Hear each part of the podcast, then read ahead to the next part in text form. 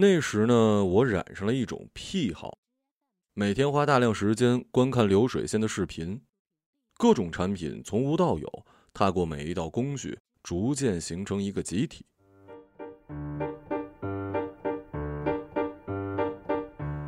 当天轮到的是橘子罐头，一个个青黄参半的橘子疯狂下滚，九十度高温消毒、剥皮、人工复酵、切片、装罐称重、灌汁，最后一个被铁皮盖头牢牢封顶。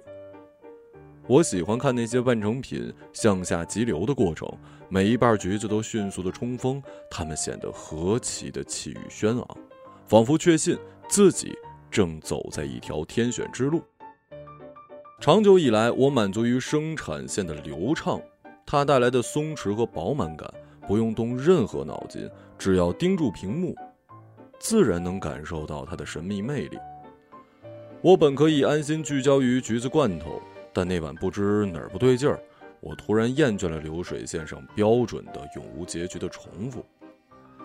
或许我早该料到了。对待那些永恒不变的东西，除了在某一天与它相互抛弃，还有别的办法吗？我扫了一眼时间，九点刚过。出于一种平衡观，我理应再看些别的。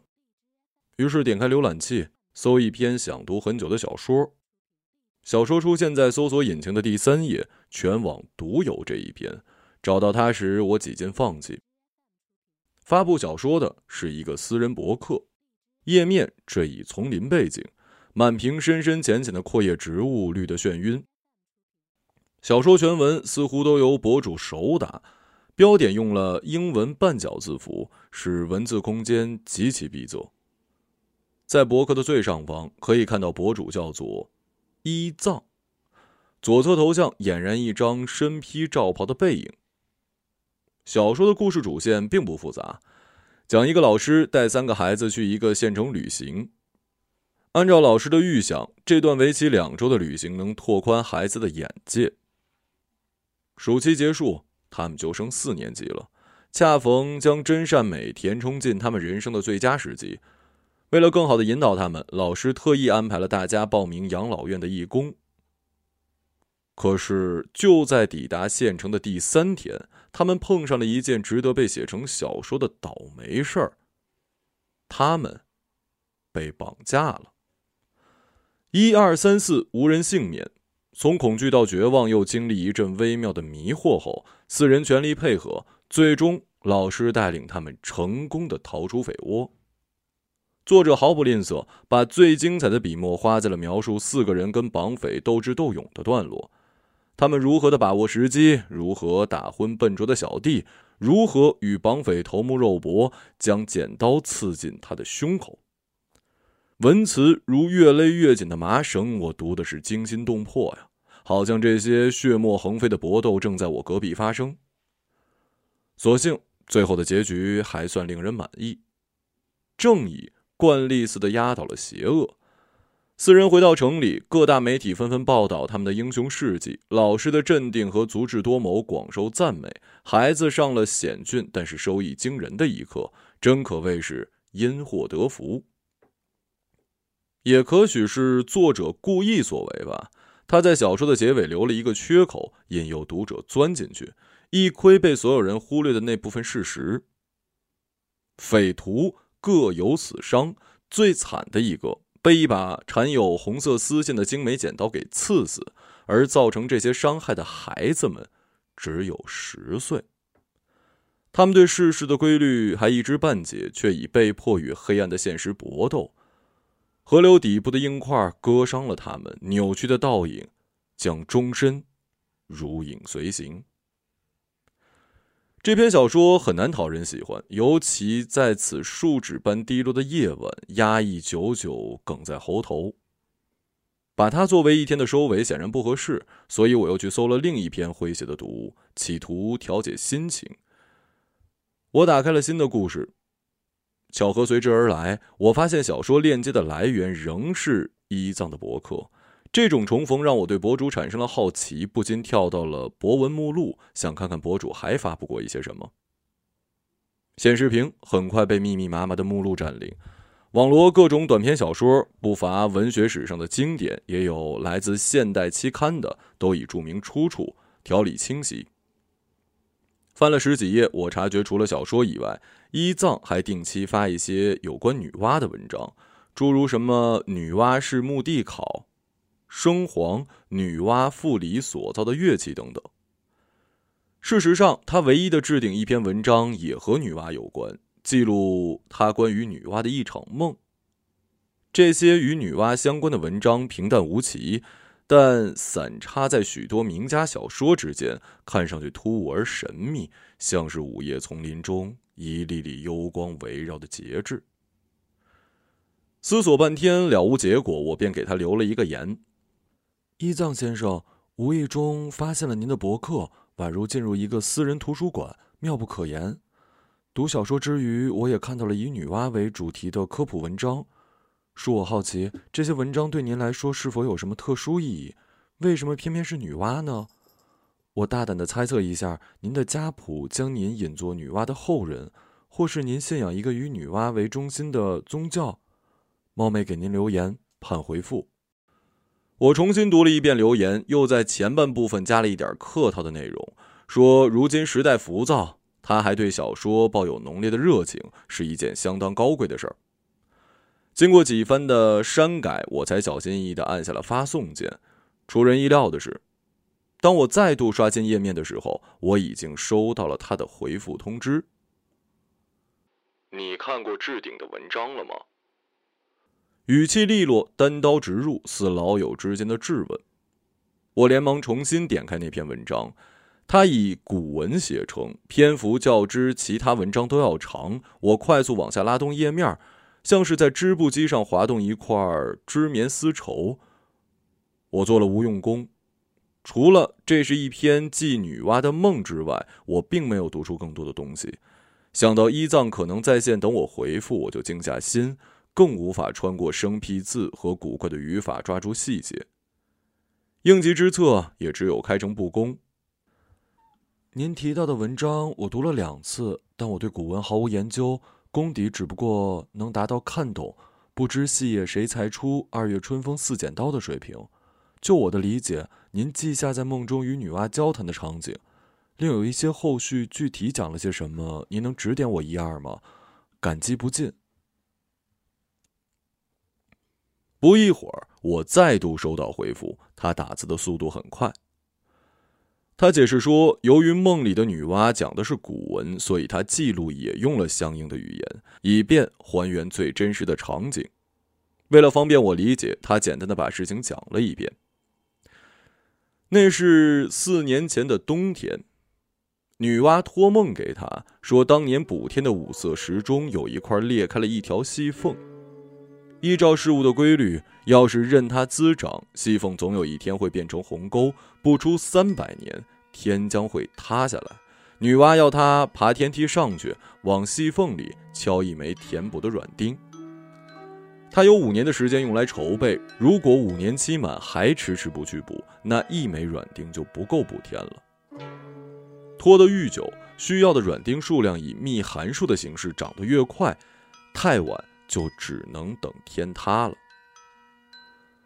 那场梦长如银蛇，他问了女娲许多的问题。他最后一次转头望向女娲左侧的桃树时，他已在三个季节的流逝中落得一身褐斑，枯枝败叶缠绕在底部。而女娲出林时，桃花还含苞待放。尽管他们没有明确的告别，女娲终究是缓缓消失了。他苏醒过来，意识到实际上只过了一夜，一个清晰的白日正笼罩在外面的世界。漫长的梦不曾使他疲惫，反而获得了一种前所未有的充实。他就像被豌豆荚温柔包裹的圆润的豆粒。他下了床，当时房间里没有人，勉强平静下来以后，梦中的细节一一浮现，栩栩如生。他感到脑中似乎嵌入了一卷胶卷。他并非是擅长记梦的人，这种情况前所未有。当天中午，他根据梦中女娲的指点，穿过城市里一道道幽暗的闸口，抵达一片清冽无人的空地。在空地的中央，一架柔软的天梯垂下。他抬头打量白色的台阶，它们向上延伸，在过路的云间留下了穿刺的裂口，径直通往看不到尽头的高空。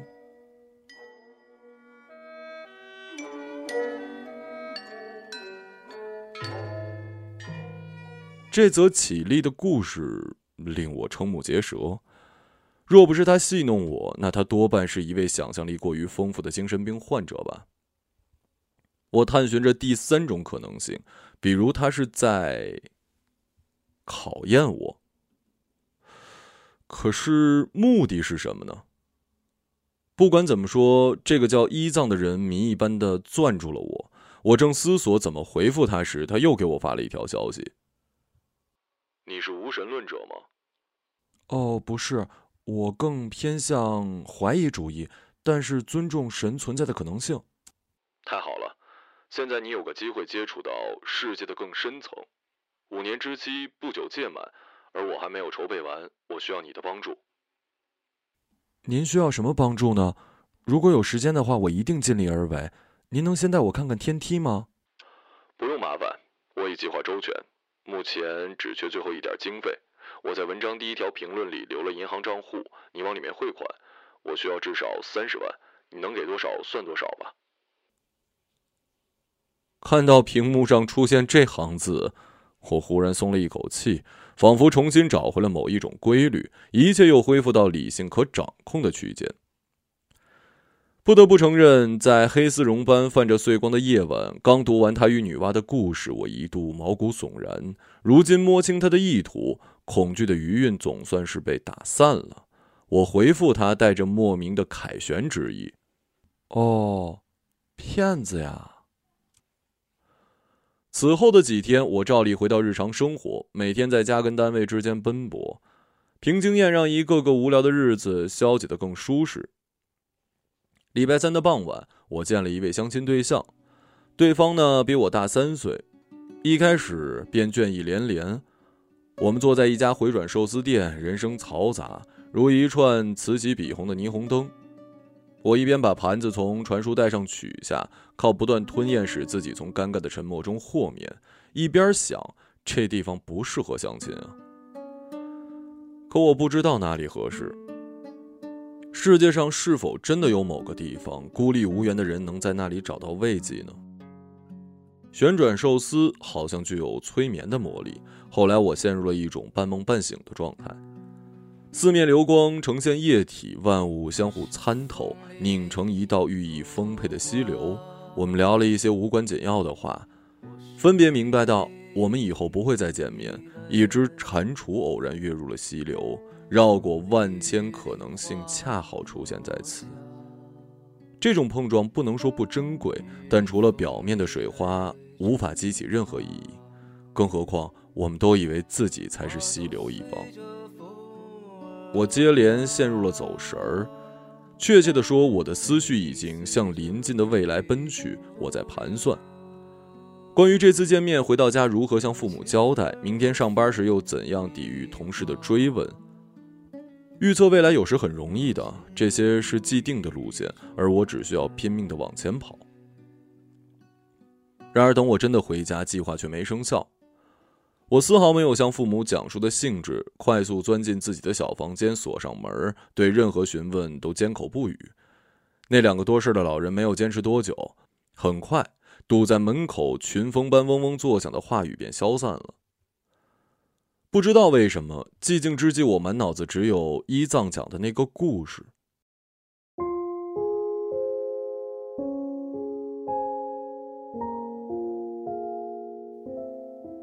在荒原般单色调的平地上，有一座通往天空最高处的云梯。那不是我第一次回想那个故事了，短短几天内，它时常突如其来的涌入我的思想。并引发一阵神秘的神经痉挛。平心而论，伊藏讲故事的水平不差。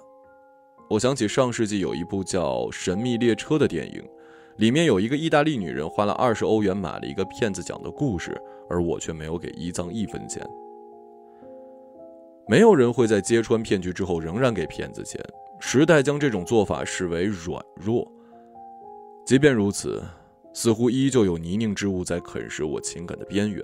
我并非对伊藏的内疚或者同情，反倒是一种更广阔、凌驾于个人之上的东西。如同鬼迷心窍一般的，我打开电脑，娴熟地搜到了伊藏的博客。系统提示我有几条留言，最新一条是昨天午夜。我深吸一口气，点击留言箱，像要潜入深不可测、在群青与深匪之间闪烁不定的海底。他用两三条留言来说明需要用钱的地方。上天时他会随身带一根绳子，绳子上拴够一路要吃的特制压缩食品。初步计算，他往返的路程大约需要四十年左右，期间的口粮都要提前准备。除此之外，这么多年他不缴任何的社会保险。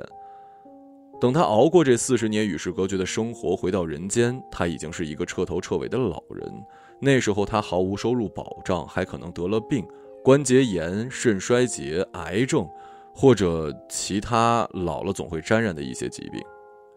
所以他得趁离开之前存一笔未来的开销。我对数字没有天赋，草草略过他列出的堪比天文的计算公式。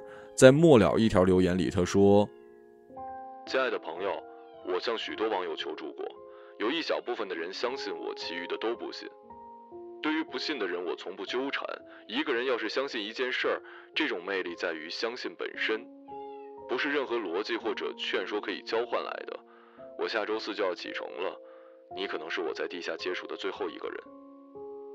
我打破了原则，单方面期盼你能信我，大概觉得那样是一个吉兆吧。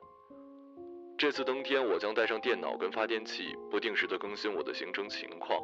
但我不知道机器到哪一天会失灵。我是说，越过某一个高度之后，科学类的产品都会失去功效。那不过是神赐给人类的玩具。你随时可以跟我联系。如果你改变主意，也欢迎你往我的账户里打钱。伊藏仍然坚持那个天花乱坠的故事，我暗自发笑，却也不急于跟他了断。我细仿他的语调回复过去。亲爱的朋友，没想到你已经把我当成朋友了，速度惊人啊！你到底是不是骗子？我们各有结论，这且不谈。但你怎么去说服家人去补天呢？你结婚了吗？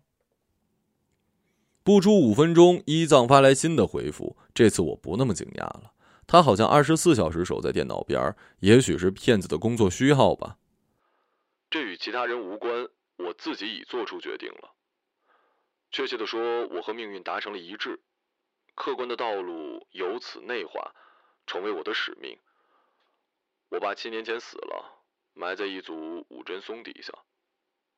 我妈年轻时当过仪表厂的女工，能够调整最精细的刻度偏差，什么都难不倒她。你妈相信女娲的存在吗？不知道，我们平时不谈这些，只说明天吃什么，天冷不冷。你要是走了，你妈一定很寂寞，没有人再跟她说冷不冷的事儿。总有一天，她老的神志不清，对着白墙壁深深的叹气，说：“雪下的太大了，整个世界都被吞没了。”每个人都有自己的命运，我们没法拒绝。我能做的只有多给我妈留点钱，可我现在钱不够。你如果能给我打些钱，我真的很感激。作为回报，我补完天之后，可以把你的名字刻在天上，弄个纪念碑。得了吧，我还没信这事儿呢。你一口一个命运，那你告诉我，女娲为什么选你办这事儿啊？我怎么能揣测一个比我通晓更广的神灵的想法呢？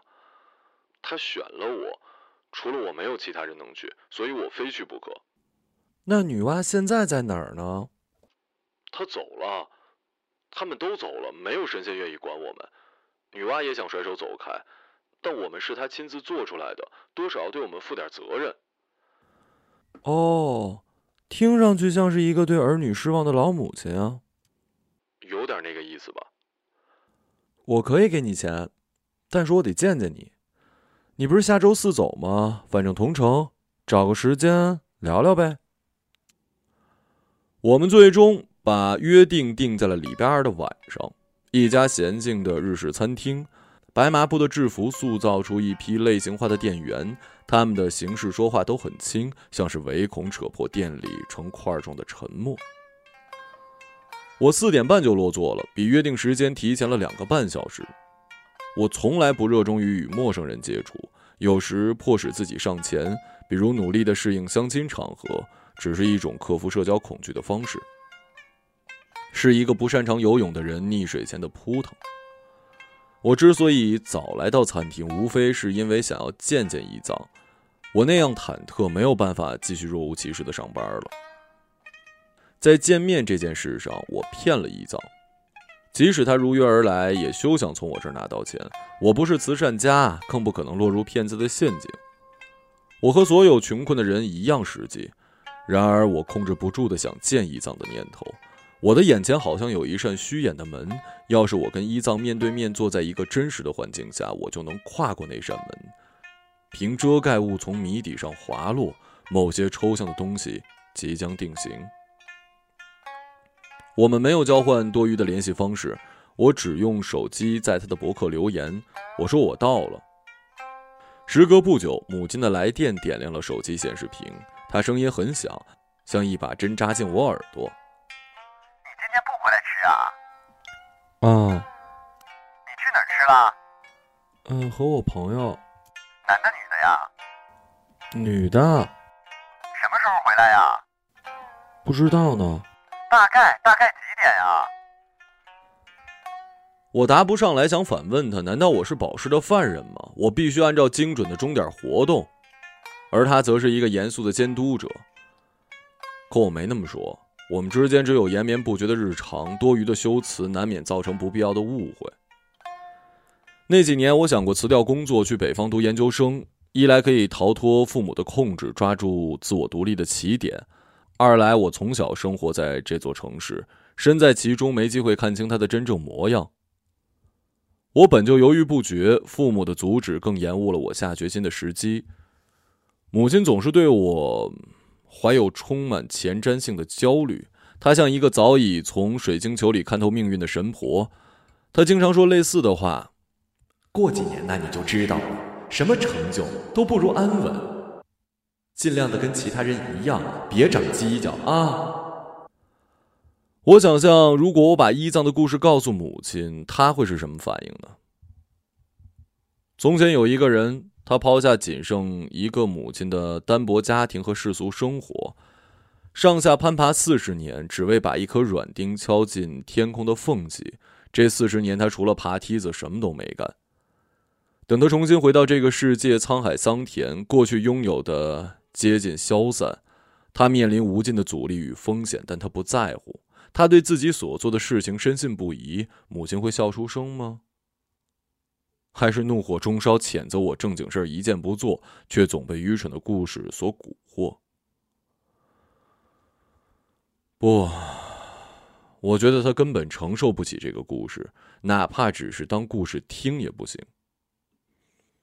等待医葬的过程中，我心烦意乱。仿佛有一个向下推石头的西西弗斯正在我体内行走，巨石沉甸甸的往我胸口压。我多少次站起来，去店门正对面的露台呼吸一些新鲜的空气。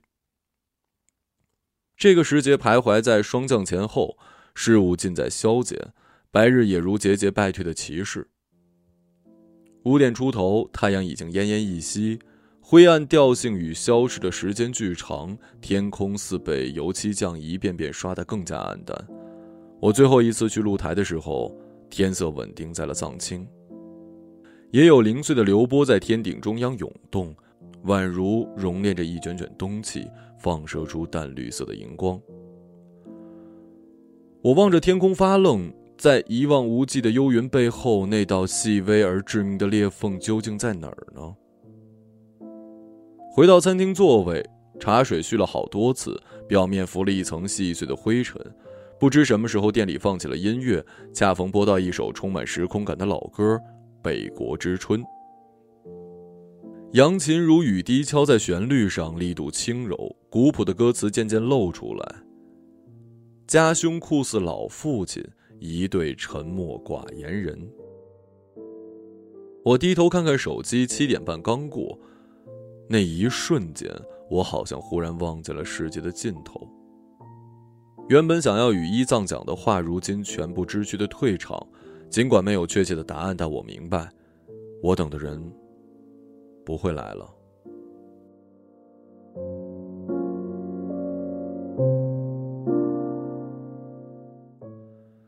一藏不再更新博客，新的文学杂志上市了，新的作者写出了动人却昙花一现的小说。时代信息仍不知疲倦的膨胀，伊藏没有跟上时间线，落下了这一步，以后再也追不上了。我没想到还能收到伊藏的消息，那时我对他抱有一种理性的期望，就像一个沙漠中的行者对待自己想象中的绿洲。我反复读他的博客，翻每一篇有关女娲的相关文章。我还发现了他几个错误，包括错别字，以及他在一幅配画中把女娲贴成了一个黑人。大约又过了一个多月吧，冬日已始，城市多荡起干冷的风。有一天傍晚，我的留言箱又有了新消息，我以为是系统例行的公示群发，结果意外的发现留言的人是一藏。我许久回不过神儿，几乎凭着本能读了下去。亲爱的朋友，抱歉我那天没来。我是一个独自在丛林中等待太久的人。当我试图回到人群中，比如见你一面，我才发现根本做不到。我这么说不是给自己找借口，我很愚笨，做错过许多事儿，真心希望你能原谅我。为了补偿你，即使你最终没有给我打钱，我也会把你的名字刻在天上。可以告诉我你的名字吗？我现在已经爬过第一层云了，上面特别冷，我穿着恒温服，打字有些不方便。你们应该也入冬了，今年雪来了吗？我真怀念陆地上的时光啊！我记得小时候城北有个滑冰场，我和一群朋友常去那儿。有时买不起门票，就隔着铁丝网看别人滑，还把手指悄悄地伸进铁丝网的网格。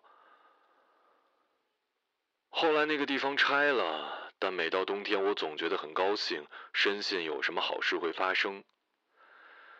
爬云梯的这段时间，我整天想的就是这些事儿，几乎重述了一遍过往的人生。我是那么普通的一个人，能被女娲选中去补天，真的受宠若惊。我知道你可能不以为然，但我不在乎取笑。补天是一件徒劳无功的事儿。如果我补了好几天，天没有塌下来，世人根本不会知道我的存在。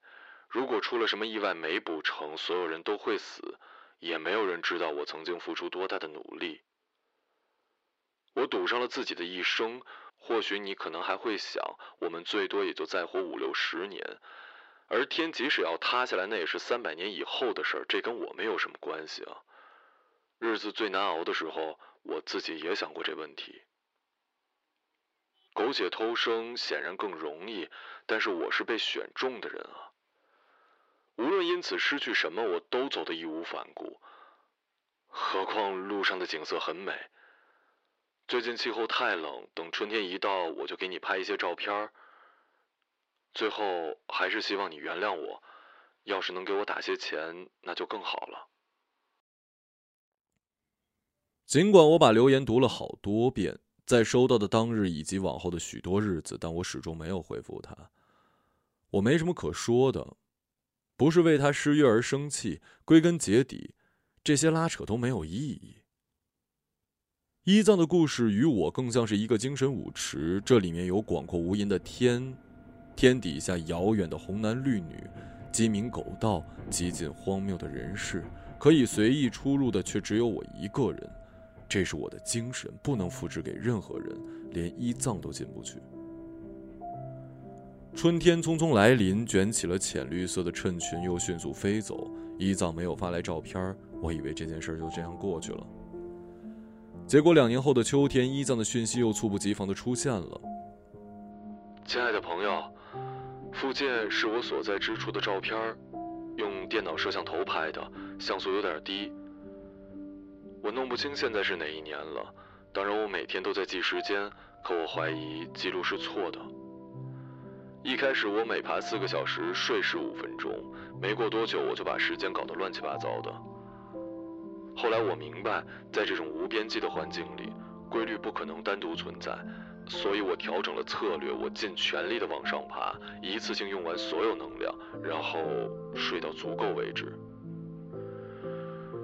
这是唯一的方法，不过这样做的弊端也显而易见，我变得很混乱。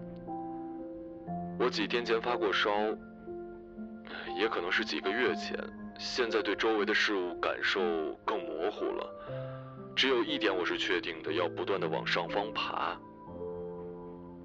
你最近怎么样呢？我很想听听你的消息，这会对我有很大的帮助。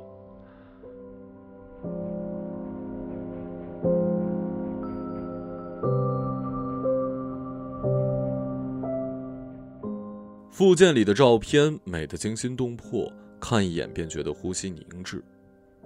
外圈由白到紫的渐变，内圈色彩更浓，鱼鳞般的光泽在其中宛如一片倒置的迷你海洋。图片的右下方有一个高举的 V 字手势，伊藏的手指略有变形，较之常人显得更粗短。莫名的使照片增添了一种超现实的色彩。那一年，我正式的过完了三十岁生日。我们心照不宣的放弃了蛋糕与仪式。母亲似乎觉得那不是一件值得庆祝的事儿。我私下里仍怀有考研究生的念想。报名渠道开放的期间，我常在招生网站上翻看信息，社会学、法学、应用心理学、中文，或者任何一门语言等等，我都愿意为它花上三年去学习。可事实却是我一次次填完信息，总在面临按提交键的时候反悔。各种琐事将我的精力瓜分得一干二净，我抽不出丝毫的时间准备考试。我想，明年我该早几个月开始准备，把握或许大一些。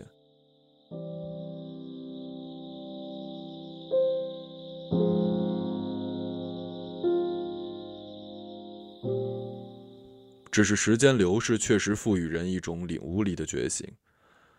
过了三十岁，我忽然明白衰老究竟是什么。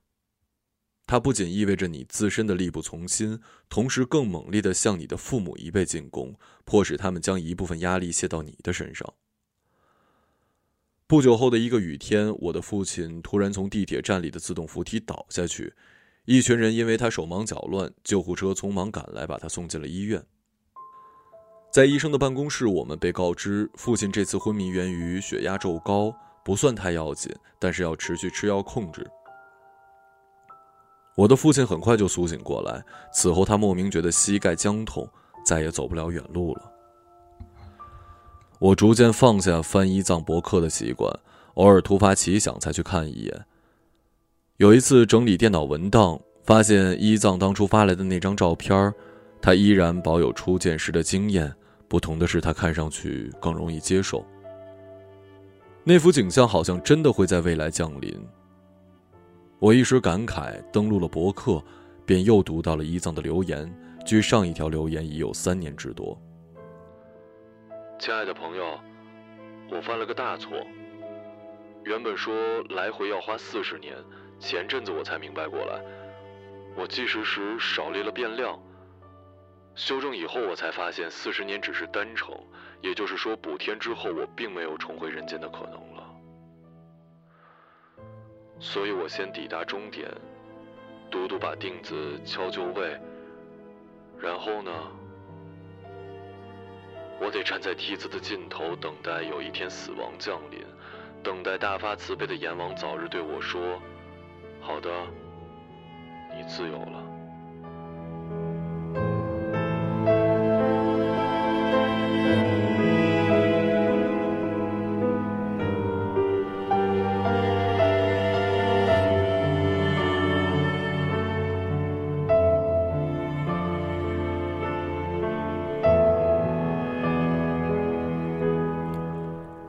母亲一声声叫我，晚饭时间到了。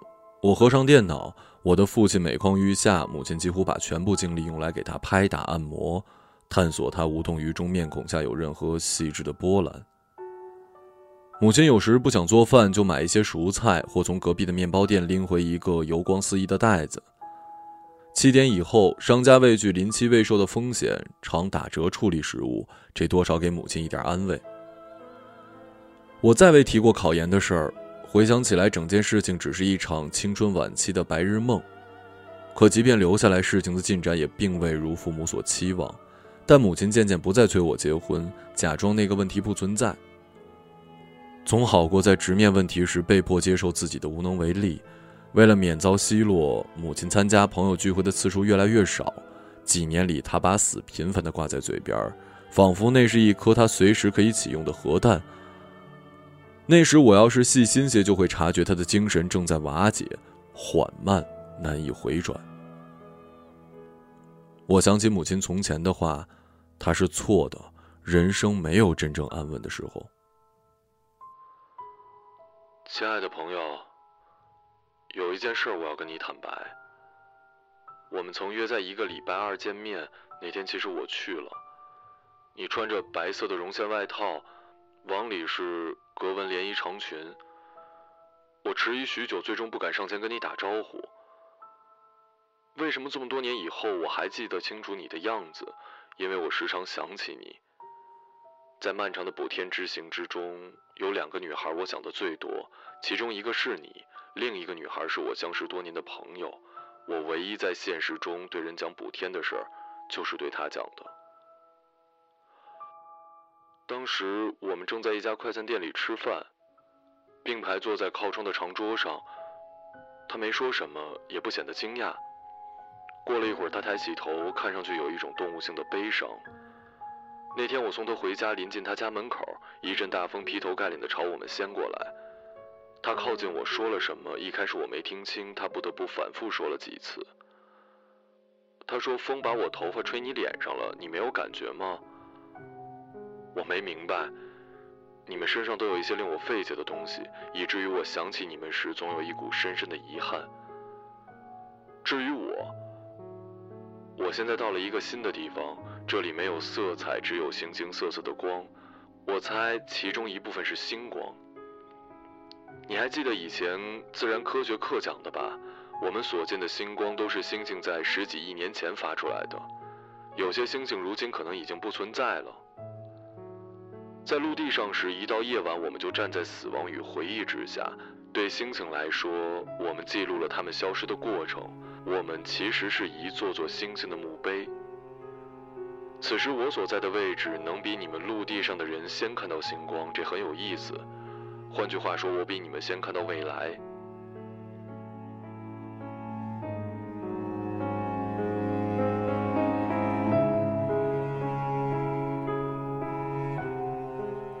我不记得去见伊藏时穿了什么。以前我有过各种衣服。度过人生某个阶段以后，他们消失的比退潮还快，如今不可求证。更何况那次约见已是往事。现在我读伊藏的留言，就像是在读一首诗，其中俨然藏有超越感官的东西，距我那样遥远，却渐渐可信。未来对我而言失去了美妙的形态，它由一层层抽象的压力交叠而成，可我们避无可避。它以不可干扰的节奏落下来，落进我几十年没有走出的房间，落入我形如槁木的食指之间，也落在日益含混的母亲身上。母亲更老的时候，整个人像是一只干瘪的红色塑料袋他被丢在医院的病床上，双手布满盐水留下的针孔。人们在医院里来来往往，困倦的、冷峻的。我每天下班都去看望他。有时带些水果，多摆在桌上，等他们由内而外的被蛆虫腐蚀，再换一批新的。这时，距离父亲去世又过了九年。有一次探望完母亲，医生悄悄把我拉到一边他说：“运气不好的话，估计这个冬天可以准备后事了。”他那副坦诚自然的模样说服了我。我想问他什么，却想不起从何问起。我跑回病房，隔着门打量母亲。难以想象，这个单薄的女人从前是多么的强势凶狠。此时，母亲斜靠在床垫上，喃喃念叨：“现在该怎么办？现在还能怎么办？”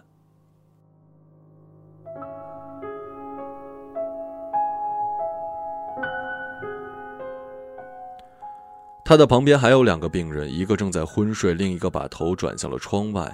病人的脖子以别扭的姿态翻转着，不知被什么东西深深吸引。我离开了医院，天光暗淡，十一月的冷雨簌簌跳落。前一天夜里，我做了一个非常古怪的梦。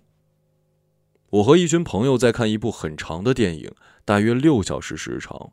看到一半，大家纷纷离场。待我回过神，电影院已经空无一人了。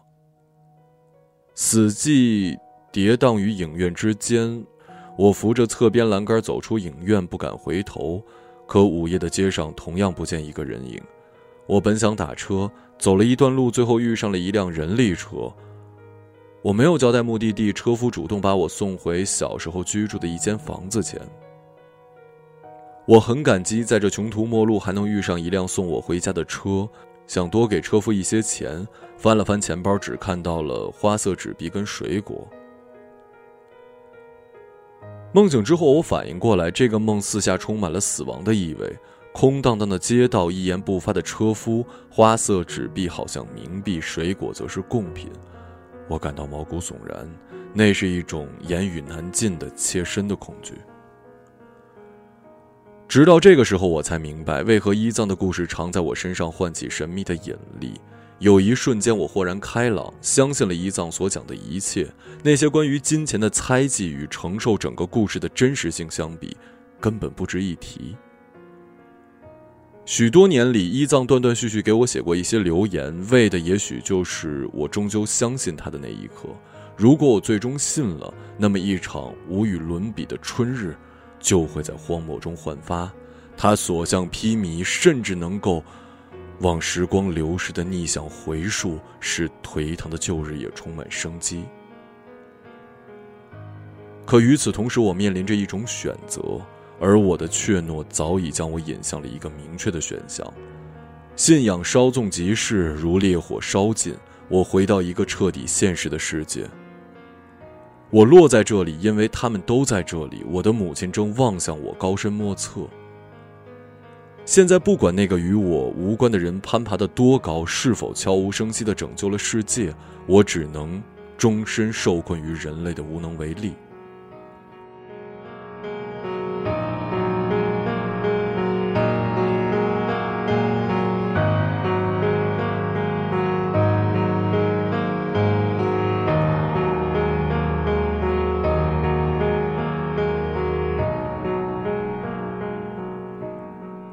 时隔多年，我再一次给伊藏回了一条消息：不要再给我留言了。如果你在天上，也不要写我的名字。我是一个碌碌无为的人，只想和其他人一样。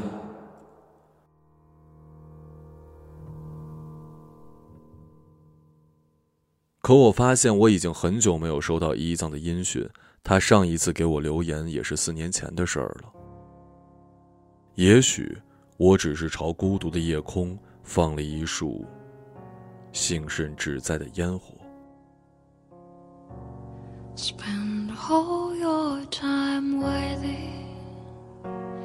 always